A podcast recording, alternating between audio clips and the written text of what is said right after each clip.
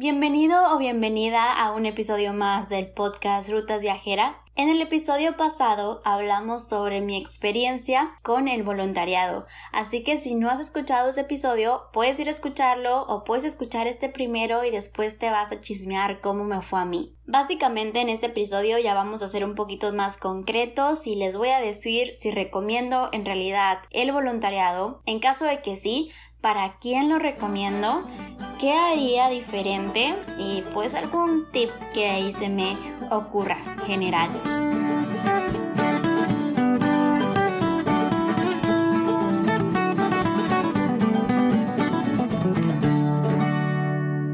Ok, primeramente vayámonos al punto. ¿Recomiendo o no el voluntariado?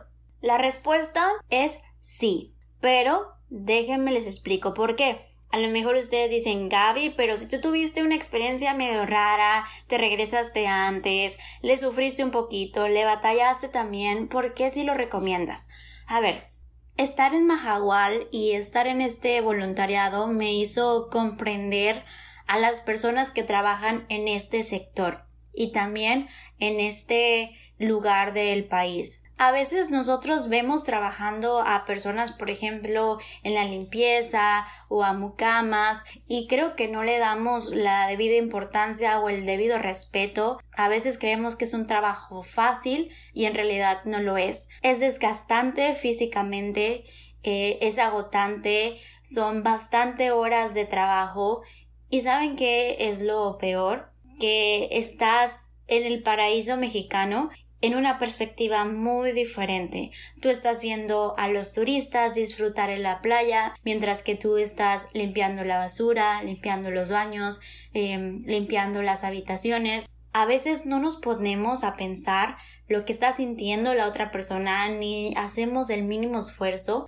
de ponernos en sus zapatos. Creemos que todos disfrutamos la Riviera Maya, que si vives ahí es fabuloso, siempre vas a estar en la playa, eh, vas a disfrutar todo y la verdad es que no. Trabajar allá es pasar muchísimas horas bajo el sol, en el calorón, sudando, aguantar turistas que a veces pueden ser cero empáticos e incluso groseros. Y lo peor del caso es depender de ellos, porque si ellos no vienen, tú no trabajas.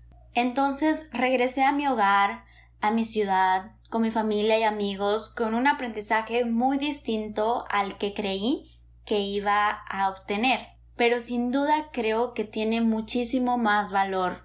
¿Por qué? Porque esto normalmente no se aprende en la escuela, no se aprende en la casa, no lo vas a aprender con tus amigos y aunque alguien venga y te lo diga, no lo vas a comprender igual, porque lo tienes que vivir, lo tienes que sentir y lo tienes que presenciar. Tal vez esto no lo pueda poner en mi currículum vitae como experiencia laboral y bla bla bla, pero sin duda es algo que me va a aportar muchísimo como persona y que eventualmente los demás van a poder notar. Al momento que yo me exprese, al momento que yo cuente una experiencia, al momento que yo me relacione con una persona, esto es algo que se puede ver y que sin duda añade muchísimo a tu calidad como persona. Y claro, también me regresé con otro tipo de aprendizajes, por ejemplo, en lavandería aprendí a quitar manchas como una pro, aunque ya más o menos se me anda olvidando era con vinagre y también tenías que combinar en varias cosas y, de, y boom,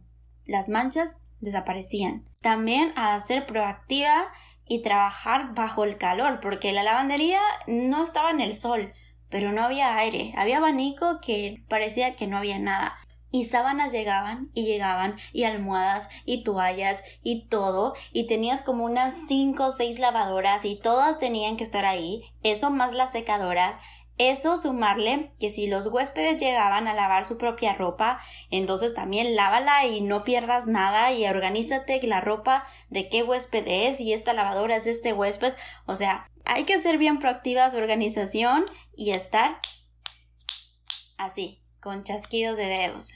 En el área de mucamas aprendí algo que me encantó. No sé si hayas visto, bueno, supongo que sí. Cuando tú entras a un hotel, o sea, la cama impecable. Parece que está pegada con top por abajo. No la quieres ni descender. Toda bonita. limpia, perfecta. Pues eso aprendí a hacer. Me enseñaron a cómo doblar las esquinas de la cama y meterlas abajo para que no se destienda, para que quede muy padre, para que parece que la sábana está hecha a la medida. Cómo ah, hacer las figuras de las toallas para que no se desenrollen y que tú las puedas cargar fácilmente. Así como cuando pillas una toalla en un hotel y te la dan toda bonita, enrolladita, perfecta. Eso. También aprendí a, no me acuerdo, algo hacía con las fundas de las almohadas, eso se me olvidó, creo que ya lo tengo que refrescar. Lo único que no aprendí fue hacer las figuritas con el papel de baño, eso me falló. Me tocaron días soleados increíbles, tú te ibas a nadar hacia lo más profundito y podías ver, volteabas hacia abajo y podías ver los peces, pero también me tocaron días con tormenta y, o sea, parecía que te iba a comer, que iba a haber un tsunami. Entonces, a veces nosotros creemos que la naturaleza es tan insignificante, que depende de nosotros, que nosotros nos sentimos como dioses, pero en realidad en este tipo de momentos te das cuenta que eres tú tan insignificante respecto a la naturaleza. El día que la naturaleza quiere hacer giras con nosotros, cuando la cansemos, lo va a hacer. Así que esto no solo me hizo valorar más el ecosistema y todo lo que tenemos, tanto flora y fauna, sino darme cuenta que hay que tenerle respeto, porque en cualquier momento si nos seguimos portando mal, pues va a haber revancha. Por último, darme cuenta que el turismo es muy importante en estas zonas de nuestro país. En general en todo el país, pero en estos lugares, en lo que es la Riviera Maya y todos los lugares cercas a esto, Mm, hay que comprender que los locales dependen de nosotros los turistas. Y era demasiado triste cuando no había crucero, como el pueblo estaba pues sin nada que hacer, todo cerrado, los locales no trabajaban o estaban buscando en qué otro detallito poder trabajar. Pero cuando llegaban los turistas, incluso los locales se veían diferentes, se veían felices, animados, porque claro, es su ingreso y dependen de ellos. Entonces esto me hizo valorar muchísimo su trabajo y, también pues ser un poquito más conscientes a veces cuando vamos a estos lugares eh, se vuelve un poquito mm, complicado que por ejemplo si estás caminando que todos te estén ofreciendo un, un tour en el yate o snorkel y esto y a veces lo encontramos hasta un poquito irritante pero hay que comprender que es su trabajo, que en esta zona del país, si no venden ese tipo de paquetes, este tipo de atracciones, pues básicamente ellos no tienen ingresos. Así que me da un poquito de preocupación en momentos de crisis, momentos donde el turismo no está funcionando bien. Muchísimas familias estoy segura que se quedarían sin trabajo, sin comer. Así que en esos momentos, cuando si llega a pasar algo así, o la próxima vez que vayamos a uno de estos destinos o cualquier otro que también esté en las mismas condiciones, hay que ser un poquito más empáticos con los locales. ¿Qué cambiaría del voluntariado si fuera de nuevo? Primeramente, no elegiría playa de nuevo. ¿Por qué? Porque era un calorón que de verdad yo no aguantaba. Soy del norte, puedo resistir 50 grados, pero el calor de aquí es seco. El calor de allá era húmedo. Yo sentía que me deshidrataba, que no podía respirar. Sudaba y sudaba y sudaba como nunca. Así que el punto es que elijas un lugar donde te vayas a sentir a gusto, te vas a sentir tranquilo, donde si eres muy pero muy frágil al calor o al frío, pues no elijas este tipo de lugares. No importa que el voluntariado esté muy padre, yo sé que estoy hablando de salir de la zona de confort y apreciar diferentes cosas que no tenemos en casa, pero también si a nivel físico no vas a aguantar, pues para qué le buscamos. La otra cosa que haría es aventurarme eh, por mí misma. O sea, yo fui con mi amiga y me encantó la experiencia con ella las dos la pasamos difícil, pero ahorita es un recuerdo que tenemos eh, y nos reímos y lo disfrutamos e incluso seguimos teniendo amistad con las personas que conocimos allá. Pero déjenme les digo mi punto de vista como la persona que organizó el viaje y como la persona que la invitó a ella. Cuando yo la veía allá, sufriendo del calorón, toda quemada, picoteada de moscos, quejándose, yo sentía toda la responsabilidad para mí y no, ella no me decía tú eras la culpable, nunca fue así, sino yo por el hecho de haberle invitado, de haberle dicho va a estar muy padre, vamos, yo sentía la responsabilidad. Si yo hubiera ido sola, pues a lo mejor me hubiera dicho a mí misma, ok, tú lo hiciste, tú decidiste venir aquí, tú te adaptas a ver cómo, pero te adaptas y te aguantas todo el tiempo que ibas a venir. Si yo decidí irme antes eh, de este voluntariado es porque sentía la responsabilidad con ella, porque sabía que ella no la estaba pasando bien, entonces no quería obligarla a pasar mucho tiempo en esa situación. Ambas sabíamos que era una aventura y a ver qué venía, pero yo, por mi parte, el hecho de haberla invitado, yo me sentía de esa forma. Así que el punto es, si vas a ir tú solo o sola, genial porque así te haces cargo de tus propias decisiones y a lo mejor te va a costar menos adaptarte porque no vas a tener como una preocupación extra. Pero si sí decides irte con algún acompañante, ya sea tu novio, tu amiga, tu amigo, tu primo, quien sea, asegúrate que esta persona sea afín a ti, que si tú aguantas el calabrón, esa persona también aguante el calorón. Que si tú eres muy amiguero, esta persona también sea muy amiguero. Porque de verdad, si no son afines, se van a topar con la pared allá. Va a haber cosas que tú vas a querer hacer y la otra persona no.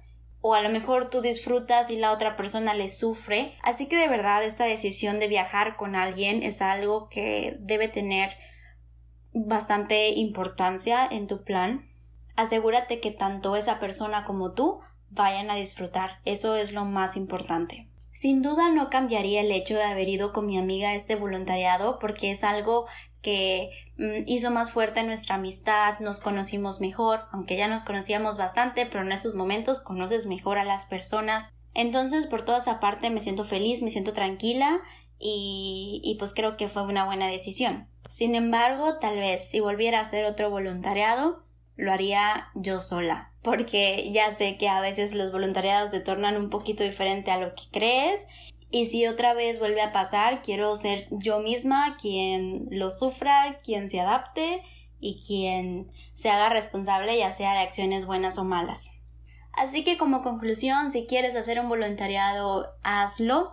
Sal de tu zona de confort. Tal vez no vas a aprender cosas profesionales, pero sí cuestiones de vida, cuestiones humanas, vas a regresar tal vez viendo los destinos turísticos o los hoteles o, depende qué es de tu proyecto porque no esto este fue en cuestión de hotel pero no tiene que ser a fuerzas en un hotel puede ser en un proyecto social con niños puede ser cuidando tortugas hay muchos tipos de voluntariados escoge el que sea más afín a ti y aprende algo nuevo regresa con algo nuevo de verdad los invito a que en lugar de buscar aprender algo que pueden hacerlo en la universidad o fácilmente en su ciudad, aprendan algo distinto, algo que no lo pueden hacer en su casa, en su escuela, en su trabajo. Siempre sean cuidadosos al momento de elegir su voluntariado, vean que la página en la que lo están haciendo o el medio por el que lo están haciendo sea confiable, revisen comentarios, revisen lo que las otras personas han dicho de este lugar,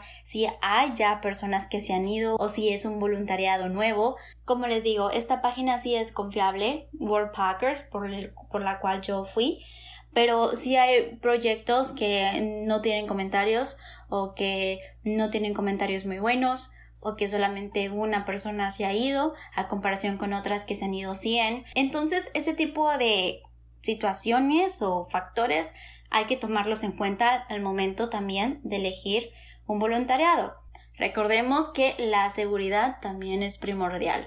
Así que cualquier duda respecto a este tema, pueden preguntarme en mis redes sociales Gaby Estrella o bien en las redes sociales de Rutas Viajeras. Espero que les sirva bastante mi experiencia en el voluntariado, que tengan más claro cómo es y que lo tomen en cuenta si sí se van a ir o para cualquier otro viaje también sirve alguno de estos consejos. Muchas gracias por escuchar este episodio, espero que es muy atento a todos los demás.